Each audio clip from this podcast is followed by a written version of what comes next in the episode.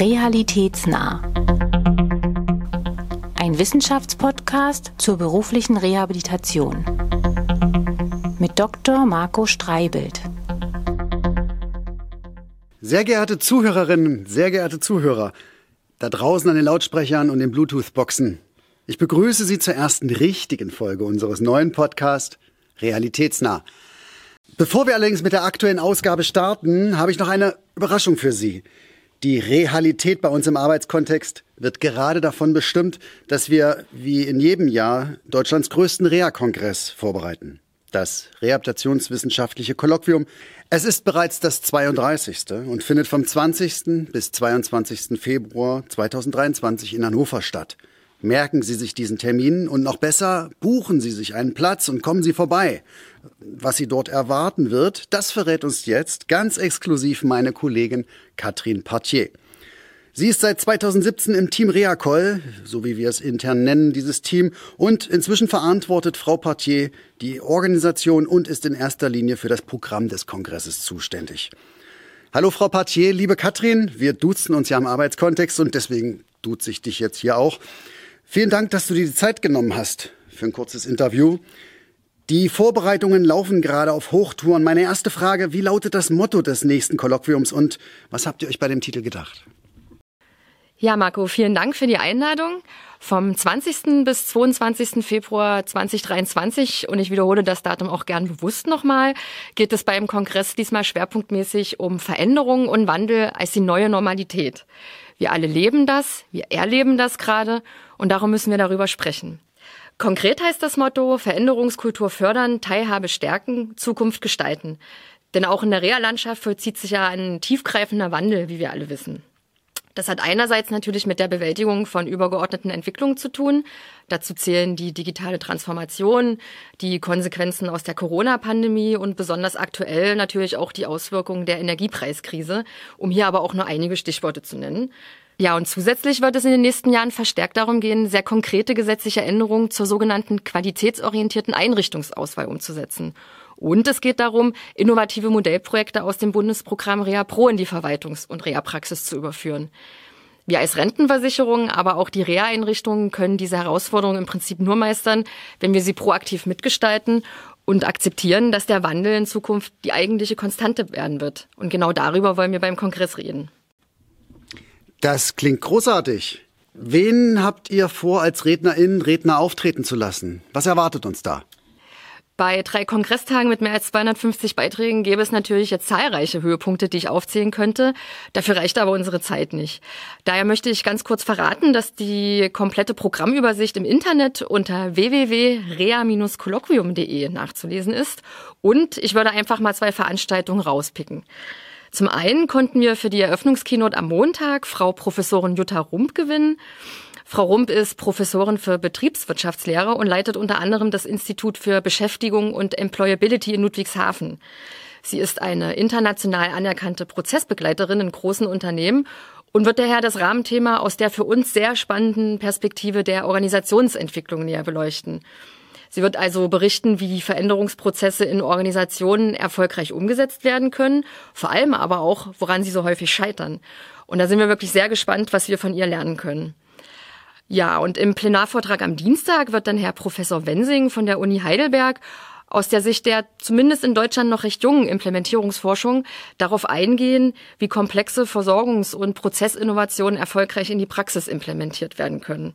Und wie Innovationen und Weiterentwicklungen in diesen stürmischen Zeiten überhaupt möglich sein sollen, Darüber diskutiert er dann im Anschluss an seinen Vortrag unter anderem mit Brigitte Groß, Direktorin der DA Verbund und weiteren Vertreterinnen und Vertretern aus der Reha-Praxis und Verwaltung.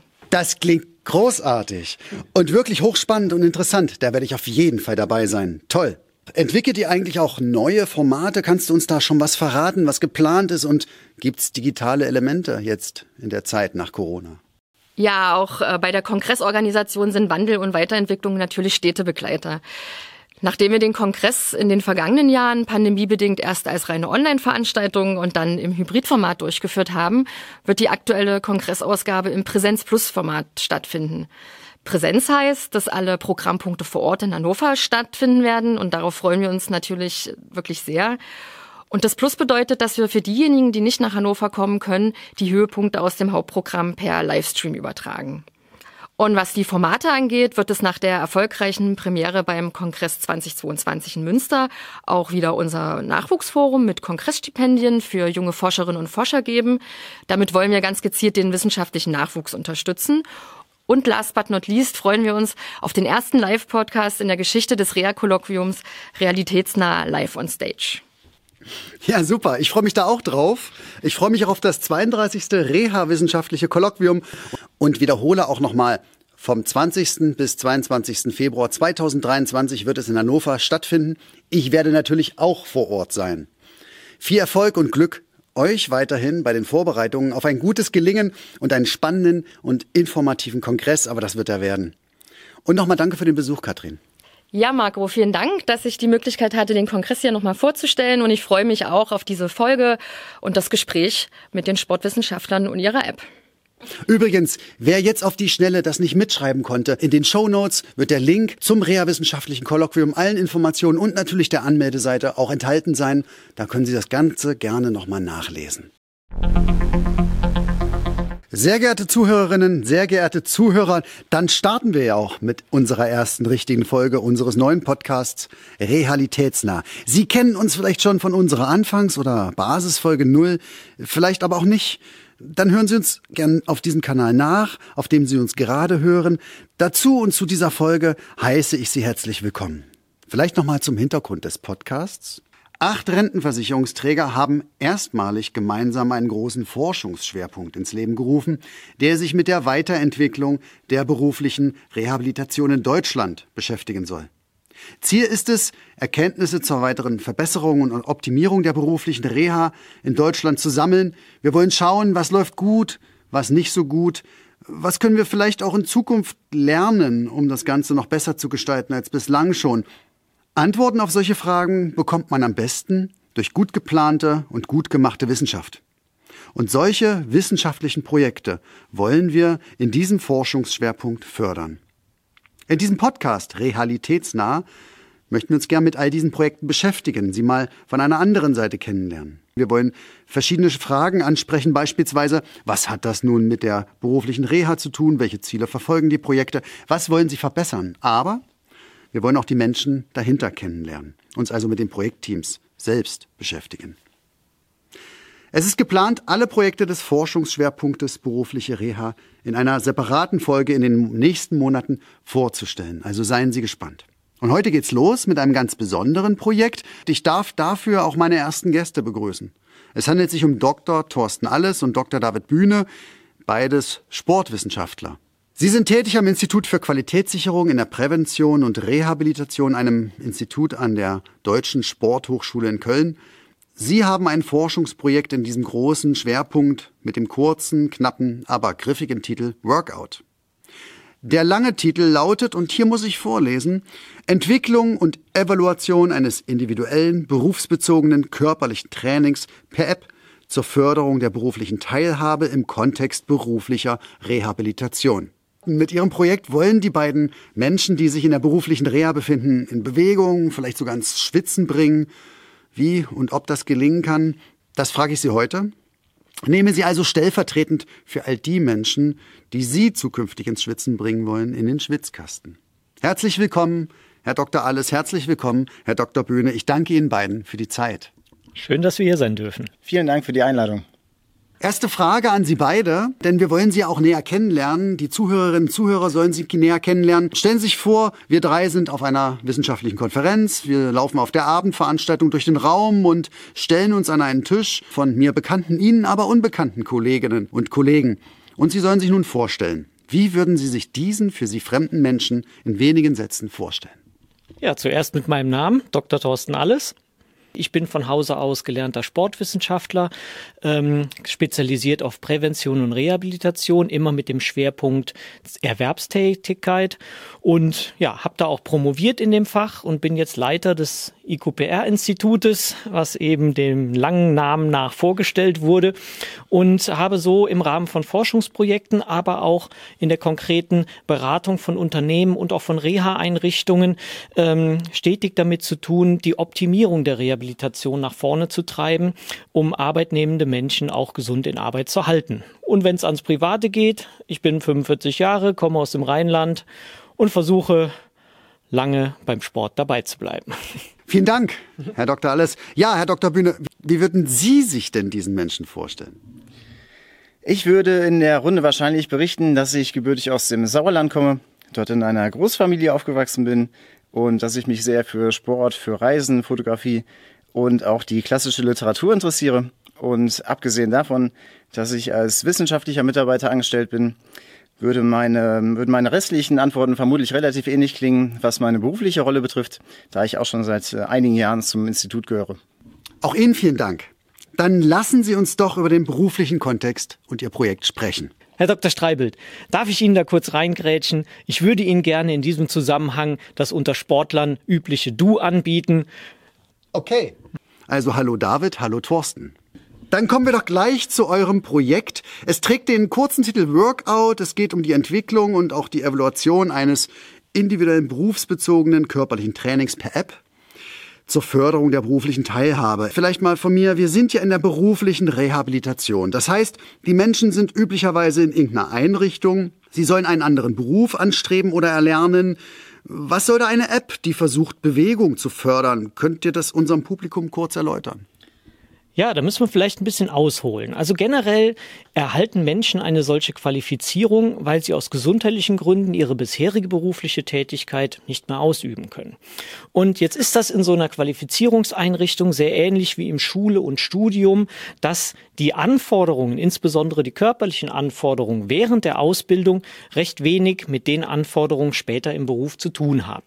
Und es hilft dann wenig, wenn ich zwar alle Kenntnisse erworben habe im Rahmen der Qualifizierung, aber nachher körperlich einfach nicht fit genug bin, um die neue Tätigkeit auch eben ausführen zu können und vor allem sie nicht ohne wiederkehrende gesundheitliche Probleme ausführen zu können. Und deshalb glauben wir, dass es genau der richtige Weg ist, mit einer App die Rehabilitantinnen und Rehabilitanten in einer solchen Qualifizierung körperlich fit zu machen, dass auch der Wiedereingliederungserfolg gewährleistet ist. Ja, und zusätzlich zu diesen direkten Verbindungen gibt es noch weitere Gründe für unsere Annahme, dass wir die Rückkehr in Arbeit mit einer Trainings-App unterstützen können. Und zwar aufgrund der vielen Gesundheitseffekte, die körperlich-sportliche Aktivität zu Recht zugeschrieben werden. Unter anderem die Verbesserung der emotionalen, seelischen Gesundheit. Sport kann Symptome der Depression und Angst lindern, kann die Lebenszufriedenheit steigern, das Selbstbewusstsein, kann die Schlafqualität fördern und auch Stress reduzieren. Also sind durchaus Aspekte, die in der anspruchsvollen Prüfungsphase von Interesse sein könnten. Ja, das ist sehr einleuchtend für mich. Danke dafür. Ich frage mich aber in der beruflichen Reha, also zumindest in einigen Einrichtungen in Deutschland, den sogenannten Berufsförderungswerken, kurz BFW, da gibt es ja diese begleitenden Hilfen. Diese begleitenden Hilfen sollen neben der eigentlichen Ausbildung auch genau solche Gesundheitskompetenzthemen bearbeiten. Unter anderem auch Bewegung. Machen das, was ihr mit eurer App vorhabt, nicht eigentlich diese begleitenden Hilfen? Was macht ihr darüber hinaus? Ja, äh, die begleitenden Hilfen ich beschränke mich jetzt mal auf die begleitenden Hilfen im Bewegungsbereich in den Berufsförderungswerken. Die haben folgende Dinge nicht. Sie sind nicht auf den Zielberuf fokussiert, sind, sind eher allgemeinsportlich gehalten und allgemein gesundheitsorientiert gehalten. Und sie sind im letzten Ausbildungshalbjahr in der Regel auch nur sehr eingeschränkt verfügbar, weil sich dort im BFW alles immer auf die Prüfung ausschließlich konzentriert. Und sie sind an feste Zeiten und in der Regel auch an feste Orte zur Teilnahme geknüpft. Und da setzen wir mit der App an. Wir gehen genau Richtung Zielberuf und wir bieten die Freiheit, das wann und wo machen zu können, wo eben Lust entsteht, äh, Sport zu treiben. Gut, wie muss ich mir das jetzt praktisch vorstellen? Wie sieht die Intervention wirklich aus? Ja, also konkret ist es so, zwischen drei und sechs Monate vor Abschluss der Rehabilitation, also vor der großen Prüfung, startet das Training in Eigenregie. Ich kann an dem Training teilnehmen, sowohl per Smartphone, per Tablet oder per, ganz normalem Notebook und ähm, habe dort die Möglichkeit, auch bis zu sechs Monate nach Abschluss meiner Rehabilitation hinaus direkt Trainingsziele zu verfolgen, die mit meinem Zielberuf zu tun haben. Und die Idee ist, dass wir dadurch, wie eben schon mal erwähnt, die Rehabilitantinnen und Rehabilitanten so fit kriegen, dass sie in den Job wieder rein können. Und wenn Sie einen Arbeitsplatz erhalten haben, switcht das Training automatisch auch in ein Ausgleichstraining rum, sodass wir halt eben auch die negativen Effekte von einseitiger körperlicher Belastung auch mit abfangen können direkt. Und jedes Training, wir nennen das Workout, also eine Trainingseinheit ist ein Workout, daher stammt, stammt auch der Projektname, besteht aus mehreren Übungen. Das sind in der Regel sechs Stück. Die werden mit einem Erläuterungsvideo präsentiert und dann werden die entweder für eine bestimmte Zeit oder eine bestimmte Wiederholungsanzahl durchgeführt. Und das Gute an dem Training ist, das kann jeder zu Hause machen. Man braucht nicht viel mehr außer eine Gymnastikmatte. Es ist also besonders realitätsnah an der Stelle. Am Ende jedes Training, jeder Trainingseinheit gibt der Trainierende ein Feedback ab, wie sehr ihn die Übungen angestrengt haben. War es zu schwer? War es zu leicht? Und so wird das Training elektronisch automatisch an das Trainingsniveau mit angepasst. Wenn ich mir jetzt das Wort Eigenregie anhöre, dann denke ich so an mich und meine hervorragende Ausprägung von Eigenregie. Das ist ja manchmal auch ein bisschen schwierig. In eurem Projekt, wie, wie läuft das? Äh, da mache ich die App auf und dann kriege ich einen Plan und dann geht's los oder wie läuft das?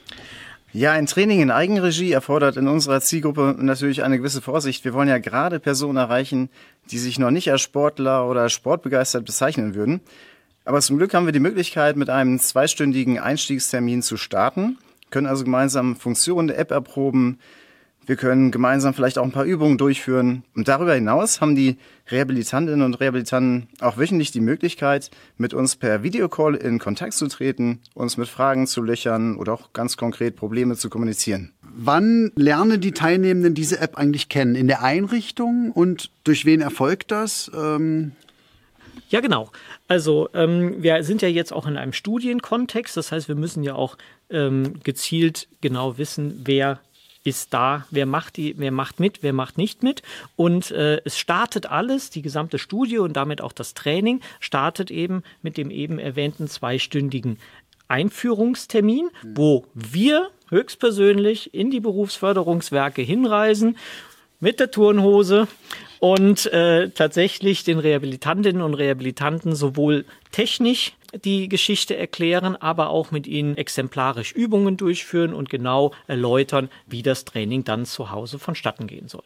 Danke für die Konkretisierung, Thorsten. Woher wisst ihr eigentlich, was die Leute machen müssen? Welche Bewegungen in welcher Intensität gemacht werden müssen? Wie schafft ihr es tatsächlich für eine Person, zum Beispiel mich, den idealen zu mir passenden Trainingsplan zu entwickeln? Das sind Fragen, die uns tatsächlich sehr lange beschäftigt haben. Wie können wir das Training automatisiert auf Arbeitsanforderungen ausrichten, die potenzielle Wiedereingliederungshemmnisse darstellen? Die beruflichen Anforderungen haben wir im Vorfeld erhoben, also allen Umschulungsberufen beispielsweise hinsichtlich der Lastenhandhabung oder Fortbewegung ein bestimmtes Niveau zugewiesen. Und in dem Moment, in dem die Rehabilitantinnen und Rehabilitanten ihr Workout-Konto anlegen und dabei auch ihren Umschulungsberuf angeben, weiß die App sozusagen, welches Niveau die Personen möglichst mitbringen sollten, um ihren Anforderungen ohne Überforderung wieder gerecht werden zu können. Für ein anforderungsbezogenes Training reicht das natürlich noch nicht, denn die Beanspruchung hängt ja nicht nur an den Anforderungen, sondern am Verhältnis zu den Fähigkeiten. Also ich bin ja nicht, ich habe ja nicht zwangsläufig ein Problem, wenn mein Beruf körperlich anspruchsvoll ist, sondern dann, immer dann, wenn die Anforderungen meine körperlichen Fähigkeiten übersteigen.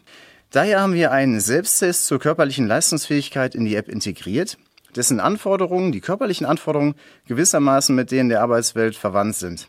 Durch einen Vergleich des erforderlichen und derzeitigen Leistungsvermögens können wir dann automatisiert Trainingspläne anbieten, die sich genau an die erwarteten Defizite richten und auf Grundlage der Selbsttestergebnisse auch ein passendes Schwierigkeitsniveau zuweisen. Das ist so eine Art Profilvergleich, der permanent immer wieder erstellt wird. Habe ich verstanden. Und die Rückmeldung ist dann, okay, das kann ich schon gut. Na, da muss ich nicht mehr ganz so viel tun. Das kann ich vielleicht weniger gut, da bin ich noch im gelben oder im roten Bereich. Und da muss ich dann in den grünen Bereich reinkommen. Habe ich das so richtig verstanden? Naja, ja und nein. Das, was du beschrieben hast, das passiert sozusagen im Hintergrund. Die App kennt dann die grünen, gelben und roten Bereiche und bietet auf dieser Grundlage dann die passenden Trainingspläne an. Die Trainierenden selber bekommen nun allgemeines Feedback, eine Interpretation der Ergebnisse auf einer Skala von jeweils 1 bis 10 sowie ein Feedback zur Veränderung ihrer Leistungsfähigkeit, sofern sie denn den Test mehrfach durchführen. Der Hintergrund ist eine direkte Spiegelung des Profilvergleiches, erschien uns ein bisschen zu heikel. denn das könnte ja auch starke Ängste, Unsicherheiten auslösen und dafür ist ein Selbsttest als Fundament einfach nicht tragfähig genug. Wenn man zum Beispiel die ganze Zeit im roten Bereich ist, da kriegt man quasi nicht wirklich eine hohe Motivation, auch wirklich dran zu bleiben. Dann ist vielleicht eine reine Rückmeldung von 1 bis 10 tatsächlich ein bisschen einfacher. Gut, vielleicht können wir uns das mal an einem konkreten Beispiel veranschaulichen. Ihr habt bestimmt ein Beispiel mit und könnt mal daran erklären, welche Übungen zur Steigerung von Beweglichkeit, Koordination, Gleichgewicht für welches Berufsbild trainiert werden. Vielleicht nehmen wir ein Berufsbild, was euch spontan einfällt eines, an dem ihr das mal plastisch für die Zuhörenden machen könnt. Ja, es gibt einen Umschulungsberuf, den Thorsten ziemlich gut kennen müsste. Er hat nämlich schon etliche Fahrräder repariert. Thorsten, was macht und braucht ein Fahrradmonteur? Ja, tatsächlich muss ich immer alle Räder von allen Mitarbeiterinnen und so in einer Mittagspause flicken. Ähm, ja, tatsächlich Grundvoraussetzung ist dafür, dass man stehen kann und das auch in geneigter und gebückter Körperhaltung, also dem Rumpf nach vorne geneigt und ohne Arme und Finger geht beim Fahrradreparieren eben auch nichts. Also ich brauche eine gewisse Fingerfertigkeit, brauche aber auch Kraft, ja, und auch wenn man an die modernen Fahrräder denkt, die alle nur noch mit Motor und Akku durch die Gegend kommen, brauche ich auch eine gewisse Kraft, ums hochheben zu können und am Ende brauche ich auch noch Gleichgewicht, um eine Probefahrt zu überstehen, unfallfrei. Es sind schon alleine an den Fahrradmonteur einige Voraussetzungen gestellt. Und übersetzt in unsere Logik bedeutet das Fitness der unteren als auch oberen Extremitäten. Es braucht eine Leistungsfähigkeit des Herz-Kreislauf-Systems. Es müssen auch mal Lasten bewegt werden. Und man verbringt eben auch immer mal wieder Zeit in unangenehmen Zwangshaltungen. Es gibt also im Grunde kaum Übungen, die nicht potenziell hilfreich wären. Grundlage unserer individuellen Trainingspläne ist dann aber die Frage, welche Fähigkeiten aktuell den Anforderungen nicht genügen, hängt also an der Frage, wie gut oder schlecht die Person in unserem Selbsttest abschneidet. Bei der Beweglichkeit verhält es sich etwas anders. Die Beweglichkeit, die einen Job erfordert, die kommt eigentlich von selbst. Problematischer ist es, wenn ein Job recht einseitige Belastungen mit sich bringt, einseitige Bewegung, Haltung und die Muskulatur dann in der Folge verkürzt. Das heißt im Umkehrschluss, wenn ich jetzt mal ganz frech fragen darf, wenn ich jetzt Kaufmann oder Kauffrau lernen möchte, dann sitze ich ja später den ganzen Tag und bewege maximal mal meine Finger auf der Tastatur oder auf der Maus. Das heißt, muss ich bei euch dann sitzen üben? Jein. Also tatsächlich ist es so, in den Berufsförderungswerken werden eine ganze Menge Schreibtischtäter ausgebildet, anteilig. Und da ist es tatsächlich auch so, dass die Anforderungen während der Ausbildung denen der späteren beruflichen Tätigkeit tatsächlich auch sehr ähnlich sind. Wir wissen ja alle, das Sitzen ist das neue Rauchen. Die stetige Arbeit in sitzender Position bringt erhebliche gesundheitliche Probleme mit sich auf Dauer und denen kann man auch mit körperlichem Training entgegenwirken. Das heißt, für all diese Personen geht es sag mal, Marco, für dich. Da geht's an ein ordentliches Training zur Kräftigung der Rumpfmuskulatur und aber auch vor allem haben wir auch die Beweglichkeit nicht außer Acht gelassen. Das heißt also gerade die mit der lang andauernden Sitzerei verbundene Verkürzung der Muskulatur im Hüftbereich. Und so haben wir also auch für die Personen, die später sitzen, ein Training anzubieten und das hat nichts mit den Fingern zu tun. Okay, ja, das ist sehr überzeugend. Also ich kann für mich sagen, ich oute mich hier mal, ich bin ein wenig hüftsteif. Hat vielleicht auch mit meiner sitzenden Tätigkeit zu tun. Ich komme mit den Fingerspitzen zum Beispiel nicht runter an meine Fußspitzen. Wie sieht's da bei euch aus? Schafft ihr das? Tatsächlich ist das nicht selbstverständlich, aber dadurch, dass wir ja auch in der Entwicklung der App auch selber ständig üben und trainieren, komme ich wieder locker an meine Zehenspitzen. Wie sieht's bei dir aus, David? Ja, ich konnte mich herrlich über Thorstens Versuche amüsieren. Ich brauchte das Training nicht. Das, das klappt noch ganz gut bei mir.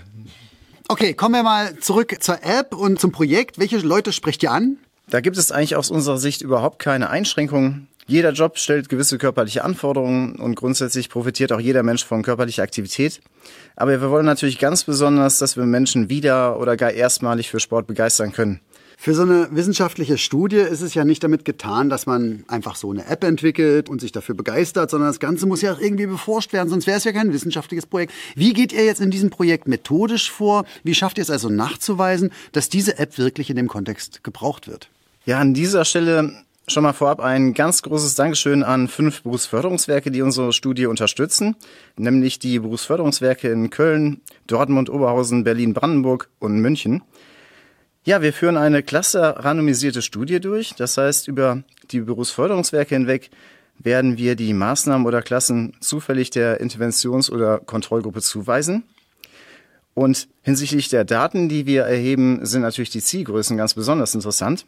Unsere primäre Zielgröße ist die wahrgenommene Arbeitsfähigkeit und darüber hinaus untersuchen wir noch den Einfluss auf Krankheitszeiten in der Phase nach der REA, auf die berufsbezogenen Selbstwirksamkeitserwartungen und natürlich ganz konkret auch die Frage, kommen Personen der Interventionsgruppe eher in Arbeit als diejenigen der Kontrollgruppe? Ja, und die Daten werden drei und sechs Monate nach Reha-Ende erhoben. Mhm. Gut, vielleicht für die Zuhörenden zur Erläuterung. Das ist ja letztlich der Goldstandard zur Untersuchung der Wirksamkeit, die sogenannte randomisiert kontrollierte Studie. Äh, was bedeutet das? Man nimmt 100 Menschen und man verteilt sie per Zufallsverfahren, also durch einen Würfelwurf oder auch den Wurf einer Münze auf zwei Gruppen. Und die eine Gruppe bekommt die Intervention, die andere nicht. Das Wesen dieser beiden Gruppen ist, dass dadurch, dass ich sie per Zufall auf diese 100 Menschen, per Zufall auf diese beiden Gruppen verteilt habe, habe ich auch sämtliche Eigenschaften dieser Gruppe zufällig auf die beiden Gruppen verteilt. Das heißt, ich habe ähnlich viele blonde Menschen, ähnlich viele Frauen, ähnlich viele Jüngere und so weiter. Wenn ich also hinten raus, wie ihr im Rahmen der Messung der beruflichen Teilhabe einen Unterschied zwischen diesen beiden Gruppen messe, dann kann es nur noch mit dem einzigen Unterschied zu tun haben, den diese beiden Gruppen haben, nämlich die eine bekommt die Intervention, in dem Fall die App, die andere nicht. Vielleicht meine Frage Nummer eins. Die eine Klasse, habe ich verstanden, bekommt die App. Was kriegt die andere Klasse? Kriegt die nix? Die andere Klasse bekommt ebenso wie die eine Klasse eine wunderschöne Fitnessmatte zum Heimtraining als Incentive, als kleines Goodie, dass sie sich an der Studie beteiligen. Aber tatsächlich kriegt sie eben kein speziell auf die künftige berufliche Anforderung entwickeltes Training, denn wir möchten ja den Effekt, den eine solche App auf die Wiedereingliederungsquote und auf den Gesundheitszustand hat, den möchten wir ja herausfinden. Also gibt's nur die Mathe und warme Worte und eine Menge Fragebögen natürlich zum Beantworten, weil wir ja auch von dieser Gruppe wissen möchten, wie sie sich entwickelt über die Zeit. Und für die ganz gewieften unter uns Methodikerinnen und Methodikern vielleicht nochmal, ihr habt ja nicht nur eine randomisiert kontrollierte Studie, ihr habt eine cluster-randomisierte Studie. David, kannst du das mit dem Cluster noch erklären? Ja, sehr gerne. Also eine, eine klassische randomisierte Studie wäre in unserem Fall tatsächlich ziemlich problematisch aus methodischer Sicht, denn wir bewegen uns ja im Setting der Berufsförderungswerke. Wenn wir uns zum Beispiel vorstellen, wir drei wären berufliche Rehabilitanten, natürlich befreundet, und ihr beiden würdet dann die App bekommen, ich aber nicht, dann könnte das ja bestimmte Folgen haben. Ich könnte dann vielleicht versuchen, irgendwie mitzutrainieren mit euch oder ich könnte mir aus trotz eine, eine Fitnessstudie suchen oder eine andere Trainingsmöglichkeit oder aus Reaktanz mache ich gar keinen Sport mehr.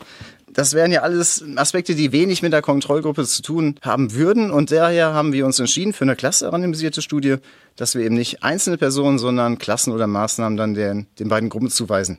Okay, also diese Übernahmeeffekte sozusagen dadurch, dass ich weiß, dass mein Gegenüber oder mein Nachbar irgendwas anders macht als ich, was irgendwie immer toller ist als das, was man selbst tut, das versucht man darüber zu vermeiden. Vielen Dank. Gut, mal jetzt was anderes. Ich bin ja ein sehr gewissenhafter Moderator, deswegen habe ich mich auch intensiv mit eurem Projektplan auseinandergesetzt im Vorfeld. Und es ist ja nicht so, dass ihr jetzt einfach so die Wirksamkeit der App messen könnt. So einfach ist das ja auch nicht. Ihr müsst ja unterschiedliche Arbeitspakete auch im Vorfeld bearbeiten oder vielleicht auch andere Fragestellungen noch mit fragen. Wollt ihr vielleicht noch mal kurz darlegen, wie sieht's gerade aus? Ja, gerne. Also tatsächlich läuft immer vieles parallel in so einem Projekt. Ähm, aber was wir schon erfolgreich hinter uns gebracht haben, ist das sogenannte Arbeitspaket Selbsttest. Wir haben also in einem Berufsförderungswerk diesen eben schon mal angesprochenen Selbsttest, mit dem wir ständig auch das Trainingsniveau, den Trainingsfortschritt der Trainierenden äh, überprüfen möchten, haben wir anhand von 35 Rehabilitantinnen und Rehabilitantinnen geprüft.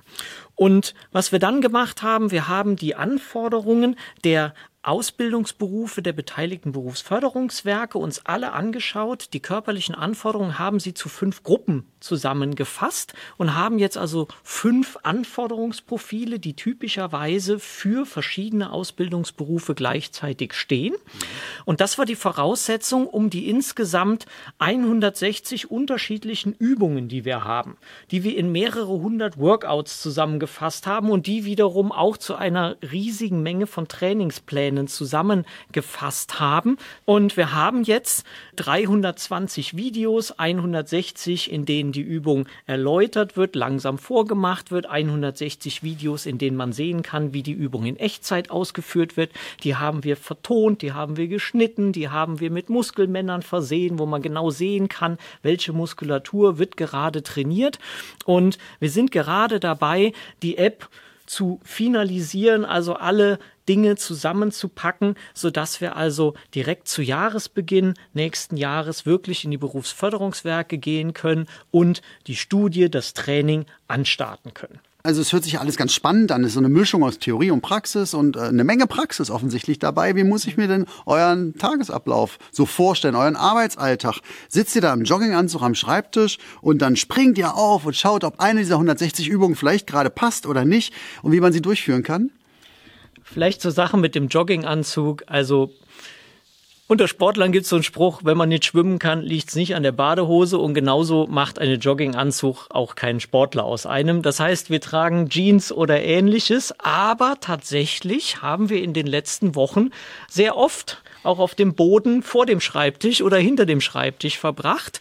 Ja, wir haben das natürlich alles ausprobiert und wir haben auch unseren Konferenzraum zeitweise zweckentfremdet, ja, weil dort dann eben auch mal gesamte Workouts ausprobiert wurden, weil wir müssen natürlich auch wissen, wie liegen die vom Trainingsniveau. Ja, wir müssen das alles mal ausprobieren, auch in der Folge, in der Gesamtheit, um dann für die später Trainierenden eine Voreinschätzung machen zu können. Ist das jetzt eher für Anfänger, doch eher so, dass man schon fortgeschritten sein soll oder ist das schon Profiniveau?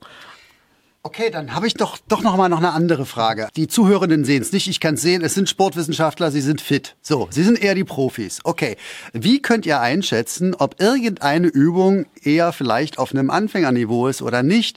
Macht ihr die dann mit links oder lasst ihr die bewusst den Nachbarn machen, wo er von dem ihr wisst, dass er keinen Sport treibt?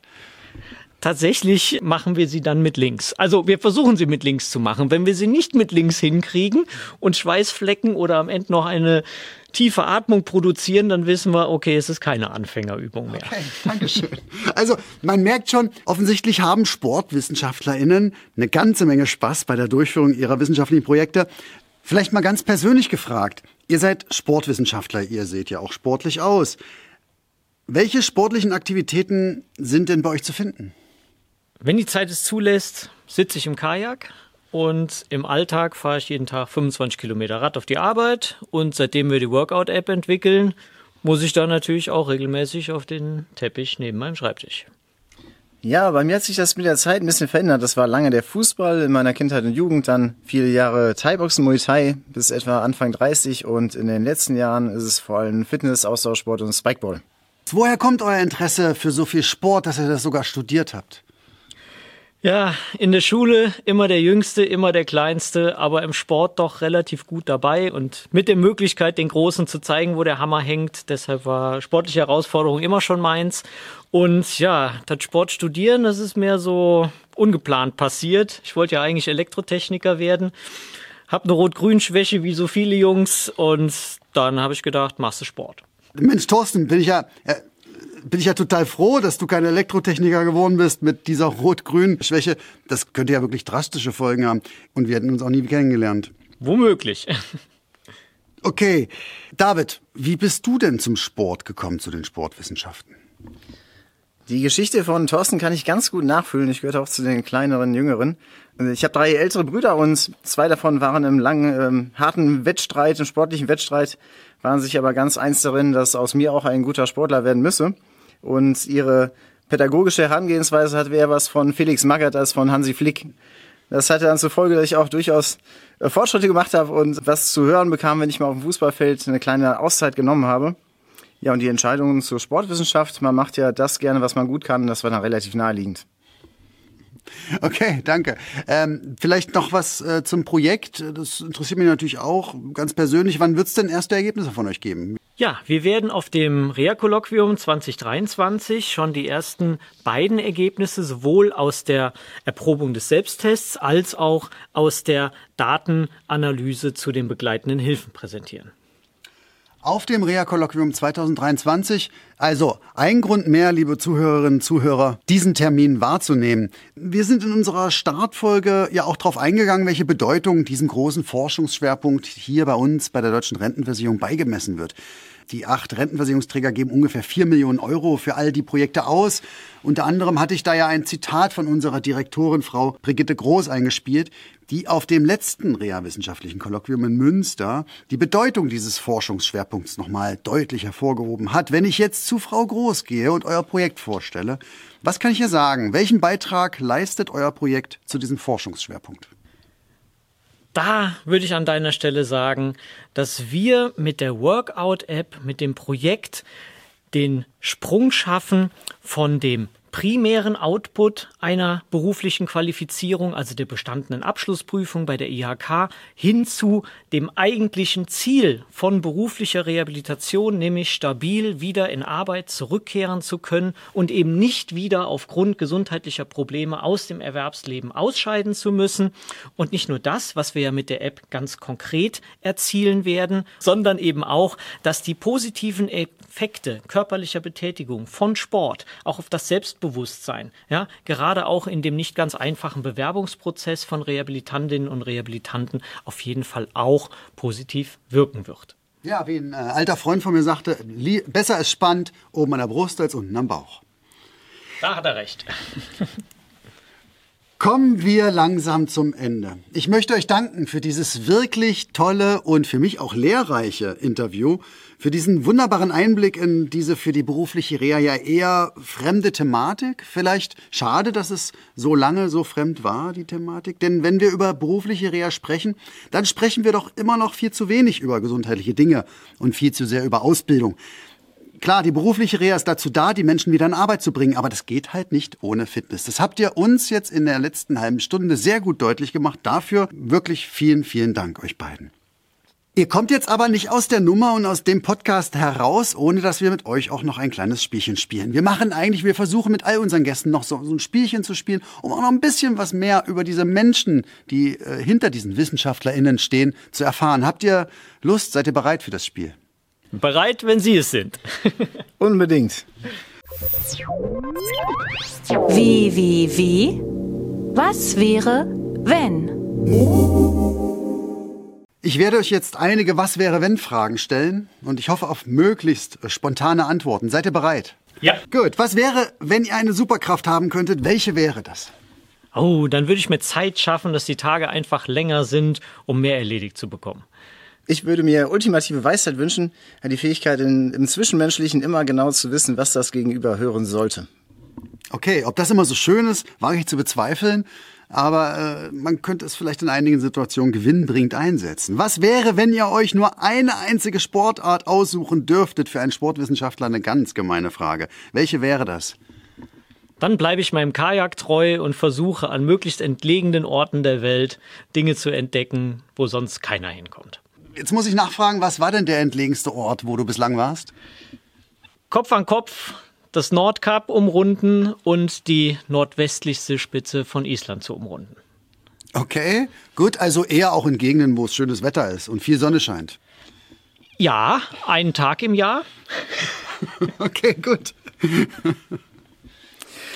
Ja, bei mir, ich, die stärksten Glücksgefühle lösen eigentlich Ballsportarten in mir aus, aber hier würde ich ganz nüchtern einen Sport wählen, den ich auch möglichst lange ausüben kann und daher Fitness wählen.